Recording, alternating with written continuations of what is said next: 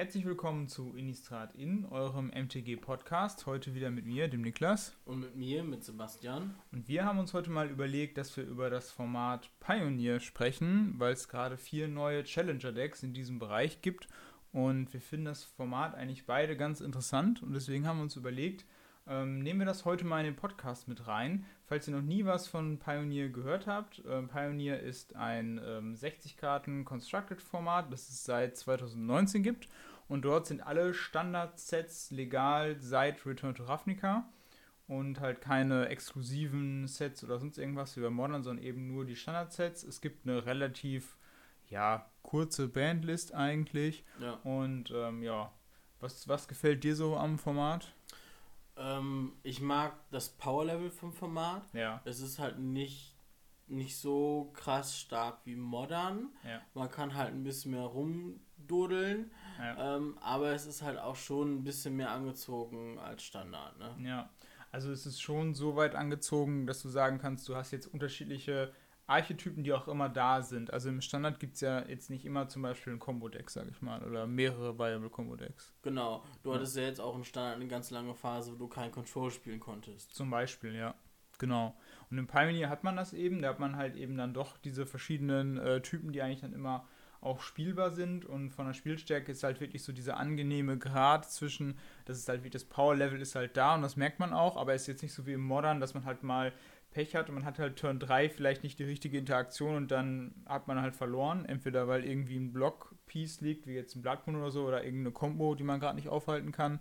Ähm, so stark ist das Power-Level dann, ähm, dann doch nicht und dann ist das Format, finde ich, gefühlt auch ein bisschen offener noch. Ne? Also Genau. Man kann auch mehr machen eigentlich. Ja, ne? beim Modern wird ja gesagt, Modern ist ja so ein bisschen so ein Turn-4-Format. ja, Ähm, das ist Pioneer halt absolut nicht. Das ist halt Genau. auch bewusst von Wizards langsamer gehalten worden. Und sie haben ja auch damals, als sie Pioneer announced haben, auch direkt die ersten fünf Karten auf die Banlist gepackt. Ja. Und das waren halt die fünf Fetchländer, die damals in Khans of Tarkir gekommen sind. Ähm, nämlich die in den Friend Colors, Genau. ne, die Bloodstained Mire, Windswept Heath, Wooded Foothills, Polluted Delta und der Flooded Strand. Genau. Ja, das war ja auch auf jeden Fall, ich sag mal, sie haben es erstmal so ein bisschen gameplay-technisch begründet, weil sie halt dieses ganze Mission nicht haben wollen in, in den Games, aber ich denke mal, es ist vor allen Dingen auch eine Budgetfrage, weil man sich dann die anderen Fetch, also man sich dann die Fetchländer dafür dann nicht kaufen muss für das Format und vor allen Dingen dann hätten sie halt auch die anderen fünf Fetchländer auch ins Standard nochmal zurückbringen müssen, äh, damit man so ein bisschen Waffengleichheit hat. Ja. Ne? Und so hat man es jetzt halt nicht im Format. Und der Unterschied zum Modern wäre dann halt auch ein bisschen geringer gewesen. Ja. Und man wollte ja wirklich ein Format bringen, was sich halt doch schon von Modern ähm, unterscheidet, weil ein großer Teil des Kartenpools ist halt der gleiche. Ja, ja, auf jeden Fall. Auf jeden Fall. Aber ich sag mal, es differenziert sich halt jetzt auch schon wieder aus durch die Modern Horizons und Modern Horizons 2 Ja, Sets, gut. die halt einen immensen Impact aufs Format haben. Und dadurch, finde ich, hat sich nochmal Modern und Pioneer noch ein bisschen mehr auseinander differenziert, finde Ja. ich. Ähm, Ich meine, da hat sich Modern dem Legacy schon ziemlich angeglichen oder Ja. eher gesagt, Legacy hat sich der Modern schon angeglichen. ja, genau. Also da, ähm, ja, wenn du halt wirklich ein Modern-Deck hast mit vielen Karten aus MH2 und MH1, ähm, ja, dann fehlen dir noch die Duels und dann kannst du Legacy spielen. Ja, in, bei vielen Sachen ist es tatsächlich so.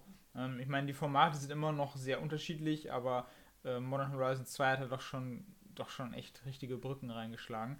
Aber das ist jetzt äh, heute nicht äh, das Thema. Heute äh, sprechen wir über Pioneer, was vor allen Dingen, ja, ich sag mal so um die Zeit, ich sag mal so 2019, das war so die Zeit so ungefähr vor Corona. Ja, Und ähm, ja, das hat dem Format halt echt nicht gut getan, weil gerade als es so richtig losging, kam halt Corona, ne? ich weiß, wir hatten das damals bei uns relativ zu Anfang mit, also als es rauskommen ist, auch als, äh, als FNM-Format mit ins Angebot genommen und das Set ist eigentlich, also das Format ist gut eingeschlagen, ne?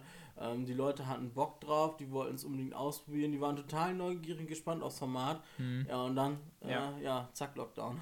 Genau, hängt auch ein bisschen damit zusammen, dass Pioneer ja nicht auf äh, Arena funktioniert, weil soweit Arena nicht zurückreicht. Ja, das hatten sie ja ursprünglich mal angekündigt, dass sie das äh, machen wollen, sind da aber wieder von zurückgeschritten, weil sie scheinbar gemerkt haben, mit diesen Random Effekten in der Story kann man mehr Geld verdienen. Ja, ja, und vor allen Dingen, es ist dann ja auch auf, äh, ja, aufwendiger, quasi die ganzen Sets quasi rückwärts wieder zu integrieren, Ja, als jetzt gerade für Historic sich irgendwie ein paar schöne ähm, Sachen zu designen. Und sie wollen da, glaube ich, mit Historic nochmal richtig nochmal ja irgendwelchen Design Space ausfüllen, eben mit diesen Random-Effekten und mit der Möglichkeit, nachträglich Karten zu bearbeiten, ähm, den sie halt vorher nicht hatten. Und Pioneer wäre in Anführungszeichen noch mehr in Anführungszeichen Fleißarbeit und man hat da vielleicht nicht so viele neue Erkenntnisse, weil es ja das gleiche ist wie in Paper. Und ja, jetzt läuft es halt weit auseinander. Aber ich denke, fürs Format wäre es natürlich klar besser, wenn es auch auf Arena funktionieren würde. Ne? Ja, definitiv. Ja. Du kannst es halt bei Magic Online spielen, ja. aber ich glaube, keiner holt sich Magic Online, um Pioneer zu spielen. Nein. Die meisten, die MTGO spielen, spielen es halt wirklich, um Modern oder auch um Commander zu zocken. Ja, genau. Ja, halt, weil die Ökonomie dann halt noch ein bisschen anders ist. Oder halt, wenn du Legacy spielen willst oder Cube oder irgendwie ja. sowas, äh, dann ist das natürlich auch noch eine sehr gute Möglichkeit. Und wenn du halt nicht so ein hohes Budget hast, auch die einzige Möglichkeit, da noch einzusteigen. Ja, ähm, aber das ist auch ein anderes Thema. genau, das ist auch ein anderes Thema, das können wir auch nochmal machen. Ja. Ähm, genau, so viel zu Pioneer. Wenn ihr jetzt quasi gerade ratlos davor sitzt und nicht so viel vom Format kennt, dann haben wir jetzt eine sehr gute Möglichkeit einzusteigen. Und zwar hat äh, Wizards jetzt vor kurzem äh, vier Challenger-Decks rausgebracht ja. für das Format. Und ähm, die haben wir euch jetzt mal hier bei YouTube einmal eingeblendet. Und zwar einmal Lotus Field Combo, Mono Red Burn, Azurius Spirits und Ors of Auras. Und ja, unser erster Gedanke war, da sind ja auch gleich vier, in Anführungszeichen, Metadecks schon irgendwie mit dabei, ne? Ja, doch, also du, äh, Lotus Field Combo hat mir persönlich gar nichts gesagt, ja. aber ich muss ehrlich zugeben, ich bin auch nicht so hart im Pioneer Meta drin. Ähm, ja, ein bisschen Recherche hat dann gesagt, das ist das zweitmeist gespielte Combo-Deck im Format. Jessica ja. Ascendancy Combo wird dann auch ein bisschen mehr gespielt. Ja, ja. Gut, das war eben wahrscheinlich jetzt auch die Idee, ein bisschen, äh, ich sag mal, ja, unterschiedliche Archetypen auch reinzubringen. Also ich sag mal, das ja. Lotus Field Deck ist ein klares Combo-Deck. Äh, Mono Rot ist klar, ist ein Agro-Deck. Das Azure Spirits Deck ist so ein bisschen so ein, ähm, ja, Tempo-Deck, sage ich jetzt mal. Ähm, und das Orts of Deck ist so ein bisschen so, ja, das ist so sehr synergielastig natürlich, ne? Ja, das, ähm, man hat Pendants halt schon ein bisschen so im Modern, ne? Orts of Auras ja, ist halt, erinnert halt schon so ein bisschen an Boggles, ne? Spirits kann man auch gut im Modern spielen, ja. ist ein guter Tribe. Gut, Monored Burn braucht man nicht drüber sprechen, Klar, ne? Burn ist eins, momentan eins der stärksten Decks im Format. Ja gut, Lotus Field Combo ist ein Deck, was im Modern halt nicht vorhanden nee, ist. Ich habe das auch schon mal gesehen, aber ich bin mir jetzt, würde ich jetzt nicht die Hand ins Feuer legen, wie viable das ist. Ähm, aber auf jeden Fall kann man von der Seite schon mal sagen, das waren auf jeden Fall gute, gute, äh, gute Picks auf jeden Fall von Wizards. Und wir hatten eben schon mal nachgeguckt nach dem Preis. Ja, also wir haben bei ähm, Kartenmarket geschaut. Ja. Da kriegt ihr die Dinger für 35 Euro aus Deutschland. Äh, Versand kommt noch oben drauf. Habt ja. ihr natürlich die Möglichkeit und ihr habt einen Game Store um die Ecke oder in der Nähe, dann ähm, kauft ja. sie lieber da. Genau. Selbst wenn sie 2, 3 Euro kosten oder mehr kosten sollten, ne, aber ihr unterstützt damit euren LGS, ihr unterstützt damit die FNMs und die Pylis-Events, die in der Nähe stattfinden. Von daher macht es halt schon immer Sinn, die 2 Euro mehr zu bezahlen. Genau, man spart sich ja auch den Versand natürlich. Genau. Und ähm, wenn man sowieso schon im Laden ist, man braucht dann ja meistens noch irgendwelche Hüllen vielleicht ja, noch. Oder weil man hat, man hat sich ja eh, kommt in so einen Pappkarton. Genau, genau, du hast, genau, also das ist auch nochmal ganz wichtig, falls ihr euch das erste Mal was kauft. Die Boxen, die da bei diesen pre-constructed Produkten dabei sind, die sind eigentlich nur nachher für Token oder für Filler-Kram ja. oder so. Das sind so Papp-Dinger, da braucht ihr auf jeden Fall noch eine echte Box dazu. Und ähm, ja, das suche ich mir eigentlich auch lieber im Laden aus, wenn ich die Wahl habe oder Hüllen oder sowas. Ähm, das ist auf jeden Fall noch eine klare Empfehlung von uns. Wir gucken uns jetzt mal die vier Decklisten an und wir starten jetzt einmal mit dem Lotus Field Combo Deck. Ähm, auf YouTube könnt ihr jetzt die Deckliste sehen und ähm, ja, wir haben uns im Vorhinein ein bisschen angeguckt und äh, ja, Combo Shenanigans auf jeden Fall am Start mit äh, Lotus Field. Ja, also das Deck, äh, man muss dazu sagen, also ähm, die Decks sind schon nicht schlecht ausgestattet. Was alle vier Decks äh, gemeinsam haben, ist halt, die Mana Base ist wirklich ausbaufähig. Ja. Ne? Ähm, Schockländer, Schockländer, Schockländer, also die fehlen in allen Decks. Ja. Ähm, die Mana Base wird halt ein bisschen aufgefangen. Jetzt zum Beispiel in dem Lotus Field Deck ist es halt die Yavimaya Coast. In dem anderen Deck sind es halt die Checkländer und ähm, die man halt aus den M 11, 12, 13 kennt oder genau. auch aus äh, Ixalan sind sie ja wiedergekommen. Ja. Ähm, die sind halt drin. In dem einen Deck ist ein Tempel drin. Und jetzt in dem ähm, Lotusfield Deck finden wir auch zwei Temple of Mystery, aber halt auch vier Thespian Stages und natürlich halt auch vier Lotusfields. Ja, auf jeden Fall. Und äh, die Combo dazu ähm, geht ein bisschen so: dieses äh, Lotus Field macht ja quasi äh, drei Mana als Land. Das ist natürlich extrem gut. Und, Genau. äh, wir müssen natürlich auch zwei Länder opfern, wenn es ins Spiel kommt. Ne? Genau, aber dafür nutzen wir quasi diesen Nachteil nachher wieder aus und ähm, können dann quasi mit Hilfe des äh, Visiers können wir dann quasi das Lotus Field enttappen und können uns damit dann halt sehr viel Mana generieren und ähm, haben dann mit Fay of Wishes dann Zugriff auf unseren Sideboard und können uns da dann zum Beispiel direkt eine Wincon wie den Approach of the Second Sun zum Beispiel Genau. Ähm, oder die äh, Omniscience zum Beispiel, womit wir quasi unsere ganzen Spells von der Hand spielen können, ohne dafür, äh, ja, ohne dafür Mana zu bezahlen und können dann halt eben zum Beispiel wie bei Peer into the Abyss dann das hintereinander chain und dann unseren Gegner relativ schnell, äh, relativ schnell zu besiegen. Und äh, genau, und die Thespian Stage hatten wir eben auch drüber gesprochen. Ähm, ja gut, da kann ich halt meine Lotus Fields nochmal mit kopieren, habe dann quasi ähm, ja, 5 bis 8, also Kopie 5 bis 8 davon im Deck. Ja. Und Genau. die, ähm, ja, die Meta-Listen spielen im Sideboard halt auch mal irgendwie so ein Ulamog oder sowas, Mhm. ne, um halt auch nochmal beim Gegner ein bisschen was kaputt zu machen oder so. Ja, oder ein Ugin, ne? Gehört Genau. normalerweise auch noch da rein. Ja, also ich sag mal, die Upgrades müsste man auf jeden Fall noch machen. Man müsste wahrscheinlich auch noch ein bisschen was an der Mana-Basis wahrscheinlich drehen. Ähm, aber gut, ich sag mal, man hat halt jetzt hier kein fertiges Deck, aber dafür finde ich, hat man schon mal ein Deck, Ja. wo man gut mit anfangen kann. Ja, also ich glaube, ne? wenn man sich so ein Deck holt und es halbwegs gut spielen kann, gehst du da auf ein FNM nicht unbedingt 04 mit oder so, ne? Ja, genau. Also das ist dann schon ein Start sozusagen. Also du kannst mitspielen, du brauchst aber nicht erwarten, dass du das Ganze am Ende auch gewinnst. Genau. Aber wie gesagt, wir, wir sind, also ich finde die schon gut, weil ich sag mal, wir sind es ja auch in der Vergangenheit oft gewöhnt gewesen, dass dann irgendwelche Decks rauskommen, wo dann irgendwelche wirklich Key Pieces einfach gar nicht viermal drin waren. Ja. Ne? Also dann heißt das Lotus Field Deck und dann sind nur zwei Lotus Fields drin oder so, sage ich jetzt mal. Also ähm, das, das ist schon gut, dass zumindest die, ich sag mal, die Engine, so wie das Deck funktioniert, dass das auf jeden Fall alles drin ist. Und dann noch so ein paar andere Karten, die dann vielleicht auch ein bisschen, äh, ja, ein bisschen Geld wert sind. Ja.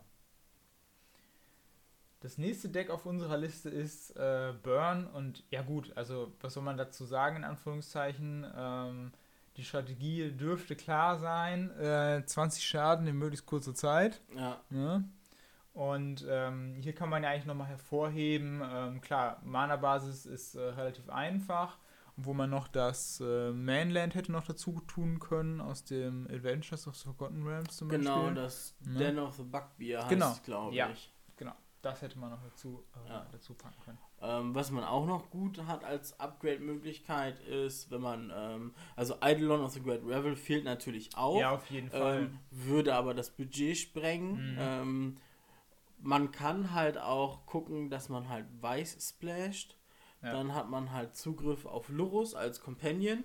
Klar, dann kannst du halt natürlich keine Bonecrusher Giants mehr spielen und auch keine Chandra und keine Goblin Chainwhirler. ja. Ähm, aber ich denke, das kann man eigentlich ganz gut kompensieren, weil dann hat man auch Zugriff auf Boros Charms. Oh ja, Und, Borussian ist sehr gut. Ähm, man hat halt auch noch ein bisschen ähm, mehr Flexibilität, was das Sideboard angeht. Man kann Rest in Peace spielen. Ja. Rakdos Arcanist ist eines der meistgespielten Decks im Format. Die haben echt Schwierigkeiten, mit Rest in Peace zu interagieren. Ne? Ja, Rest in Peace ist einfach eine super starke Sideboard-Karte. Und generell bei Weiß ist, denke ich, immer der ja, Ja. Hate Pieces im Sideboard gibt es eigentlich mal eine gute Ne? Auswahl. Und ne? wie gesagt, das weiße Mana in dem Deck kriegst du eigentlich ganz gut hin. Ne? Du spielst vier Inspiring Vantage, du spielst vier Sacred Foundries und dann kannst du dir ja noch ähm, den, den rot-weißen Pathway äh, holen und ins Deck Genau. packen. Ja. Ja.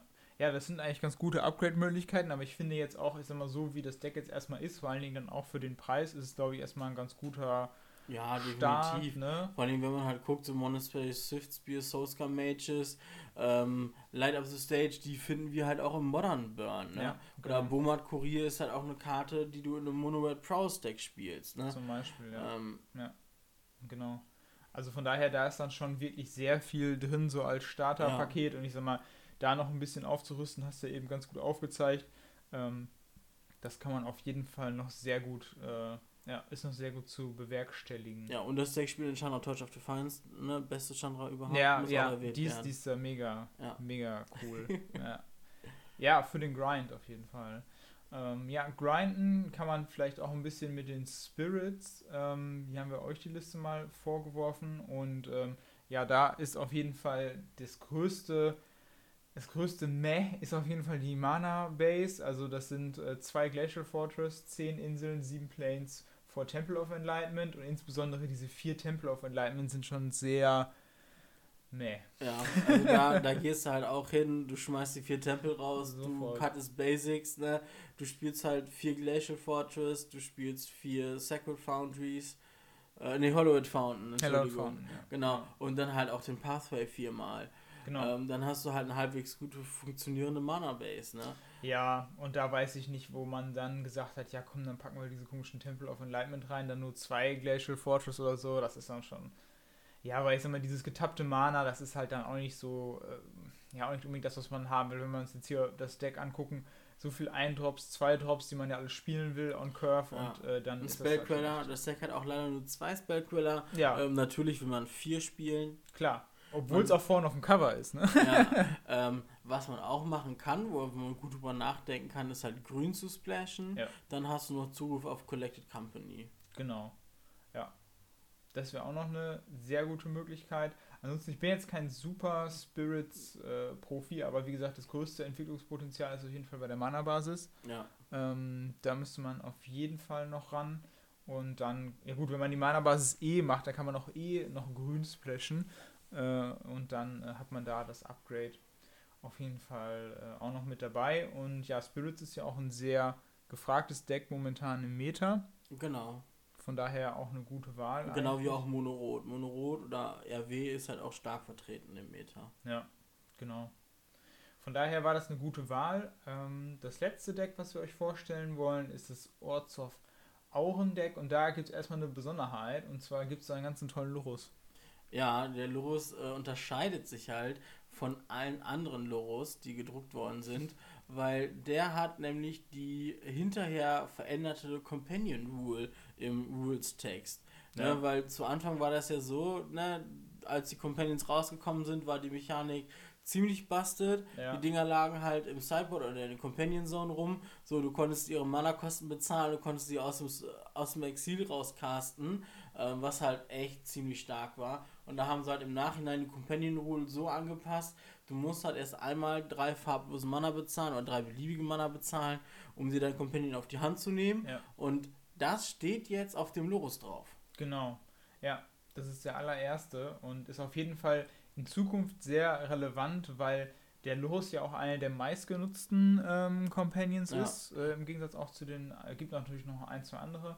Äh, der Lurus ist eigentlich mit am meisten, ist ja auch, ich sag mal, across verschiedene Formate. Und es gibt ja auch sehr viele verschiedene Lurus-Strategien. Also hier ist ja jetzt im auch ein Deck drin. Ja, Ähm, ich kann mir auch vorstellen, dass diese Lorus-Version auch teuer werden kann. Mhm. Weil die Challenger-Decks, also der ist wirklich nur in dem Alls of Auras Deck drin. Genau. Die Challenger-Decks werden nicht so eine hohe Auflage haben, wie jetzt zum Beispiel die Ikoria Booster. Ähm, den Lorus gibt es ja momentan in ja, Normal, Foil und Full Art und Full Full, Art, Art. Foil. Ja, Ne? Und jetzt gibt es den halt nochmal, ne? ihr seht ja auf dem Bild, also für die, die bei YouTube unterwegs sind, seht ihr halt auch noch diese kleine Sternschnuppe ähm, anstatt dem Editionssymbol. Und ich kann mir vorstellen, dass der Lorus wirklich einen guten Preis erreichen wird. Ja. Genau. Und äh, nochmal zum Deck. Ähm, bei diesem Deck äh, geht es darum, sozusagen ähm, verschiedene Auren ähm, ja, einander zu äh, einander zu chainen und dann eben für Karten wie zum Beispiel SRAM, Senior äh, Edificer, ich dachte, das ist der Artificer. Naja. Äh, ihn quasi dann äh, mit verschiedenen Augen zu verzaubern und dann eben über seinen, ähm, ja, über seinen Effekt dann halt mehr Karten zu ziehen. Also immer, wenn man eine Aura, Equipment oder Vehicle äh, castet, zieht man eine Karte und dadurch zieht man sich quasi durch sein Deck, baut dann eben sich äh, ja, besonders starke Kreaturen auf. Und das harmoniert natürlich sehr gut mit dem Lurus, weil falls dann die Kreaturen mal abgeräumt werden, kann man mit dem Lurus halt dann quasi alles aus dem Friedhof nochmal spielen. Und äh, ja, baut sich dann halt da eine gute Clock und ist dann auch relativ resilient gegen jetzt äh, Removal und so weiter. Und äh, kann sich da wieder aufbauen. Mana-Basis ist auch besser auf jeden Fall, weil Ja. die haben viermal den Concealed Courtyard, also das äh, Fastland und dann noch viermal Case of Coilus, also das äh, Painland. Also auf jeden Fall acht Länder, die dann auch ready meistens reinkommen und äh, das ist ja erstmal das Wichtigste, dass man da nicht irgendwie noch irgendwelche getappten Länder durch die Hintertür noch Nee, mit reinbekommt. hier kann man ne? auch drüber nachdenken, die vier Caves rauszunehmen ähm, und ein paar Basics zu cutten, um halt wieder Shockländer und Pathways ins Deck zu packen. Ja. Ähm, ist, finde ich, da jetzt nicht so notwendig wie jetzt zum Beispiel bei dem Spirits Deck. Ne? Ja, bei dem Spirit Deck ist halt mega unnötig. Also da ist es halt echt notwendig. Also ich finde, die Schockländer sind ja im Pioneer nicht so stark wie jetzt im Modern oder im Legacy, weil äh, im Legacy ja sowieso nur im äh, Death Shadow, aber äh, im, wie jetzt im Modern zum Beispiel, weil du sie halt nicht rausfetchen kannst. Ne? Ähm, von daher finde ich, kann man im Pioneer das noch eher verschmerzen, jetzt nicht unbedingt vier äh, Schockländer zu spielen. Äh, wichtig ist, wie gesagt, nur, dass die Länder, die man dann spielt, dass die dann halt ungetappt sind einfach. Ne, weil man dann halt einfach den, den, die, die Geschwindigkeit verliert, die man dann braucht. Und dann will man irgendwie Turn 2 den SRAM schon legen, aber kann es dann halt nicht, weil der Tempel getappt reinkommt. Und äh, Ja. das, äh, das funktioniert dann an der Stelle. An der Stelle nicht. Ja, wir hoffen, äh, euch hat irgendwie ein so ein Deck davon zugesagt. Ja, ist Und- auf jeden Fall ein guter Start fürs Ja. Format. Was ein bisschen schade ist, äh, was sie wieder verpasst haben, ist, man hätte rein theoretisch ähm, Codes mit ins Ja. Deck packen können, damit man die Karten halt auch auf MTGO kriegen kann. Ne? Gerade weil sie so eine gute Überleitung sind ähm, oder sich halt auch einfach gut ins Modern-Format übertragen lassen, ähm, hätte man auf dem Wege noch ein paar mehr MTGO-Spieler gewinnen können. Genau, ja. Ne? Ist halt eine verpasste Gelegenheit. Genauso wie es halt einfach ungünstig ist. Ähm, ich meine, das Pokémon TCG macht es ja vor. Ne? In jedem Booster ist ein Code drin, den kannst du Mhm. halt bei ne, online einlösen und kriegst halt auch einen kleinen Booster mit 5, 6 Karten oder sowas. Also sprich so ein Arena-Booster. Ja. Ähm, ja, gut, wir kriegen diese Codes beim FNM, ne, Ja. in diesen Promo-Packs oder auf anderen Events in den Promo-Packs. Aber ich glaube einfach ganz fest, dass ähm, wenn sie diese, diese Codes in die Booster packen würden, Mhm. dann würden auch mehr Leute Displays kaufen. Also ich weiß zum Beispiel, wenn das eine Option wäre oder das würde es halt geben, dann würde ich mir safe halt auch bei jeder Edition ein Display holen. Ja, und das würde auch tatsächlich, das würde ja in Anführungszeichen nicht mehr kosten. Ne? Nee. Also zumindest, es würde in Anführungszeichen mehr kosten, wenn sie davon ausgehen, dass die Leute dann weniger Booster auf Arena kaufen. Ähm, aber es wird sie erstmal nichts kosten, da einfach die Codes damit reinzupacken. Ja, Ne? muss halt nur jede einzelne Codekarte separat drucken. Ja, ja. Naja, oder ich weiß gar nicht, ich glaube, die werden aufgedruckt, oder? Keine Ich glaube, die Ahnung. sind nicht im, im, im Print-Sheet normal, sondern das wird nachher aufgedruckt, glaube Ja. ich. So, also wenn ihr das wisst, dann Ja. schreibt auf jeden Fall in die Kommentare. Wir sind da, was Drucktechnik angeht, auch nur, äh, auch nur Amateure. Ja. Ja, Ne, wir haben ja jetzt auch wieder, ich glaube, einmal wieder wieder gespielt. gespielt, ja. Genau, war, äh, hat super viel Spaß gemacht. Auf jeden Fall, ja. Ja, ich spiele momentan ähm, im Pioneer habe ich ja das Jan Citadel Deck Mhm. und halt auch das Raktos Arcanist Deck. Habe ich jetzt nicht ausgepackt, weil das auch noch zwei andere Leute bei uns spielen und äh, ich wollte halt nicht in den ganzen Hate reinlaufen. Deswegen Ja. habe ich Jan Citadel gespielt und mit dem Deck erwischt man halt einfach manche Leute noch eiskalt. Obwohl es, glaube ich, mit zu den bekannteren Decks im Format gehört. Mhm. Ähm, ja, Ja. nicht jeder rechnet damit Turn 4, äh, dass man, besonders wenn das die Zitadelle kostet ja 6 Mana. Ja. Aber du kannst sie halt auch mal Turn 4 legen und dann Turn 4 abgehen. Ja, ja. Ist auch schon passiert. Das stimmt. Das stimmt. Also mir hat es auch sehr viel Spaß gemacht. Ähm, ich spiele jetzt meistens Azorius Control, was eigentlich meistens daran liegt, dass die meisten Karten, die da drin sind, äh, die hatte ich alle schon. Die kamen alle halt aus dem Standard raus irgendwie. Ähm, hauptsächlich, also das Deck ist halt hauptsächlich viel Mars Removal, der große Teferi und dann ab dafür. Ich habe jetzt in letzter Zeit ein bisschen rot äh, gesplashed, weil es da guten Removal gibt, Ja, ähm, um halt vor allen Dingen Kreaturen ins Exil zu schicken. Das ist immer äh, ganz wichtig in dem Format. Magma Spray oder Magma so. Spray ja. zum Beispiel, ähm, um eben ähm, ja, diese Friedhof-Shenanigans da an der Stelle nicht zuzulassen. Ähm, das hat auch echt recht viel Spaß gemacht, weil es sich wirklich nochmal wie so ein traditionelles ähm, Control-Deck spielt und auch so anfühlt, halt so ein bisschen wieder wie vielleicht damals irgendwie im Standard. Äh, nur halt mit noch ein bisschen mehr. Power, sage ich jetzt mal. Ähm, und ähm, ja, ne, Shark Typhoons und so, das ist schon, das ist schon spaßig. Aber ich finde es auch ganz interessant, dass ja äh, gewonnen hat ja der Yannick das äh, FNM mit Mono Black Vampire ja. hat er gespielt. Und ähm, das ist dann auch wieder ein Beweis dafür, dass das Format eigentlich ganz gut äh, funktioniert, wenn halt solche Decks auch sehr gut äh, performen, obwohl sie halt keine Meta-Decks sind. Aber wenn sie halt gut gebaut sind und man halt auch gute, ja, ich sag mal grundsätzlich gute Karten äh, benutzt und eine gute Strategie hat, dann kann es halt trotzdem funktionieren. Und das ist manchmal ein bisschen was, das mir vielleicht im Modern oder so dann schon irgendwie verloren gegangen ist, weil das Power-Level einfach so hoch ist. Ähm, gewisse Sachen muss man einfach schlagen können, sonst hat man eigentlich keine Chance. Ich glaube, das ist ein Pioneer noch ein bisschen offener. Ja, ja. gerade weil das Format einfach langsamer ist. Ne? Da ja. hast du halt keinen Turn 3 Tron vor der Nase liegen genau. oder sowas. Ja, ja, genau. Ja. ja. wo klar ist, okay, wenn du den Turn 3 Tron nicht schlagen kannst oder gegen den, äh, ich sag mal, äh, Turn 2 beschleunigten Blood Moon oder gegen das Turn 3 Living End oder so, ähm, wenn du da nichts machen kannst, dann hast du sowieso per se verloren. Ähm, das ist in dem Format nicht so, dadurch wird der, der, der Druck wird eher durch Agrodex gesetzt. Ja. Ähm, und ja, das erlaubt dann auch ein bisschen mehr. Ja, ich finde Pioneer ist auch ja allgemein einfach ein schönes Format. Bei mir kommen da immer so Vibes hoch, ne? So, wenn ich so alte Karten, so ja, alte Archetype spiele, die ich früher im Standard gespielt habe, ne? Fall. Und dann denke ich so, ach ja, damals im Standard, ne? Ja. Ähm, ja, und dann, ja, dann freut man sich halt auch einfach. Ja, auf jeden Fall, weil ich sag mal, ich hatte es ja damals auch so, ähm, du hast halt so viel noch Standardkarten, die ja mit der Rotation immer Haus gehen und dann denkst du dir, ach, willst du jetzt verkaufen? Ach nein, okay, vielleicht doch nicht. Und dann ähm, behält man sie und ähm, dann stellt sie nachher raus, okay, nicht alle, aber zumindest einige äh, kann man noch gut spielen. Ähm, vor allen Dingen, wenn ihr jetzt zum Beispiel noch von den Ländern noch einiges ähm, habt, zum Beispiel, ist es ja auch immer gut. Also wenn ihr die Checkländer habt oder die äh, Fastlands zum Beispiel, ja. Ähm, dann ist das schon mal eine sehr gute Grundlage dafür.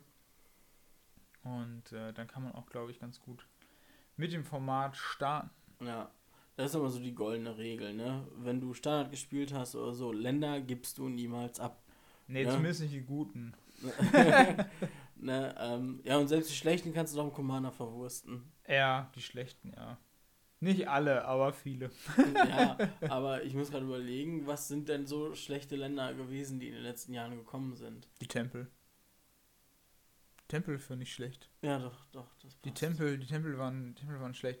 Die äh, MDFC-Länder finde ich gut, allerdings auch nur, wenn du dann irgendwie zweifarbig oder ja. so unterwegs bist. Weil im zweifarbigen Commander-Bereich hast du ja eh nicht so viele Länder und dann sind die halt okay. Ja. Aber das würde ich jetzt ab dreifarbig, vierfarbig würde ich schon in, äh, würde ich schon sagen, okay, dann vielleicht doch nicht. Ja, ne, wenn du ähm. vierfarbig im Commander spielst, dann bist du sowieso auf Fetch und Schockländer angewiesen oder auch auf die Triome, die, ja. über, die überraschend teuer geworden sind. Ja, die Triome sind echt teuer geworden. Ja.